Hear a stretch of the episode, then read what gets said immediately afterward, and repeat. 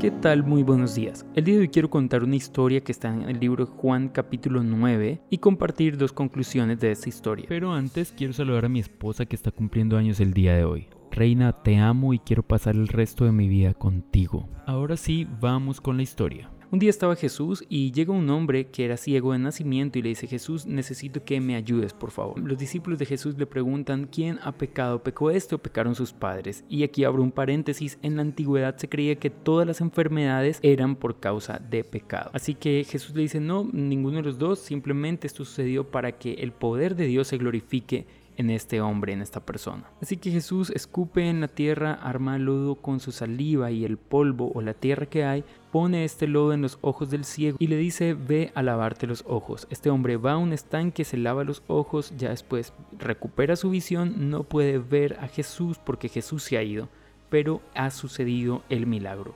Quiero decir dos cosas aquí. Hay situaciones difíciles que su propósito es que el poder de Dios se glorifique en medio de esa situación. Ahora, ¿es difícil esto? Claro que sí, pero Dios se glorifica a través de estas situaciones difíciles y complejas en nuestra vida. Y me llama la atención verlo de esta forma porque hay dos cosas aquí. Lo primero es que como cristianos a veces creemos que no vamos a vivir situaciones difíciles, pero en realidad las vivimos. Pero lo segundo es que creemos que Dios nos va a sacar de manera automática de esa situación difícil, pero Dios muchas veces tiene un plan y es de glorificarse de alguna forma que nosotros no vamos a entender.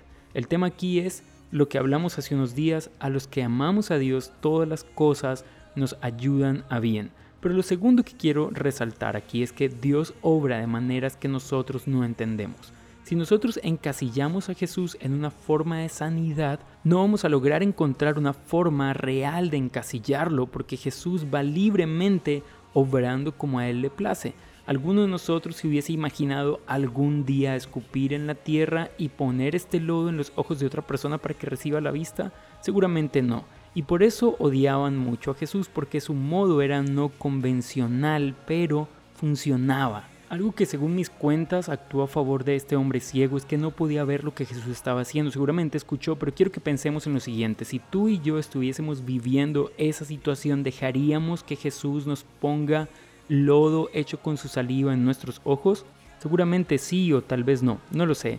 Pero quiero invitarte que confíes en Dios y que dejes que Él obre de la forma que lo desee, porque Dios es creativo, mucho más que cualquiera de nosotros. Así que recuerda lo que nosotros estamos viviendo es una gran oportunidad para que Dios se glorifique de una forma que nosotros ni siquiera podemos entender. Esto es Ebenecer Devocional. Yo soy Adrián García y deseo que Dios te bendiga. Chao pues.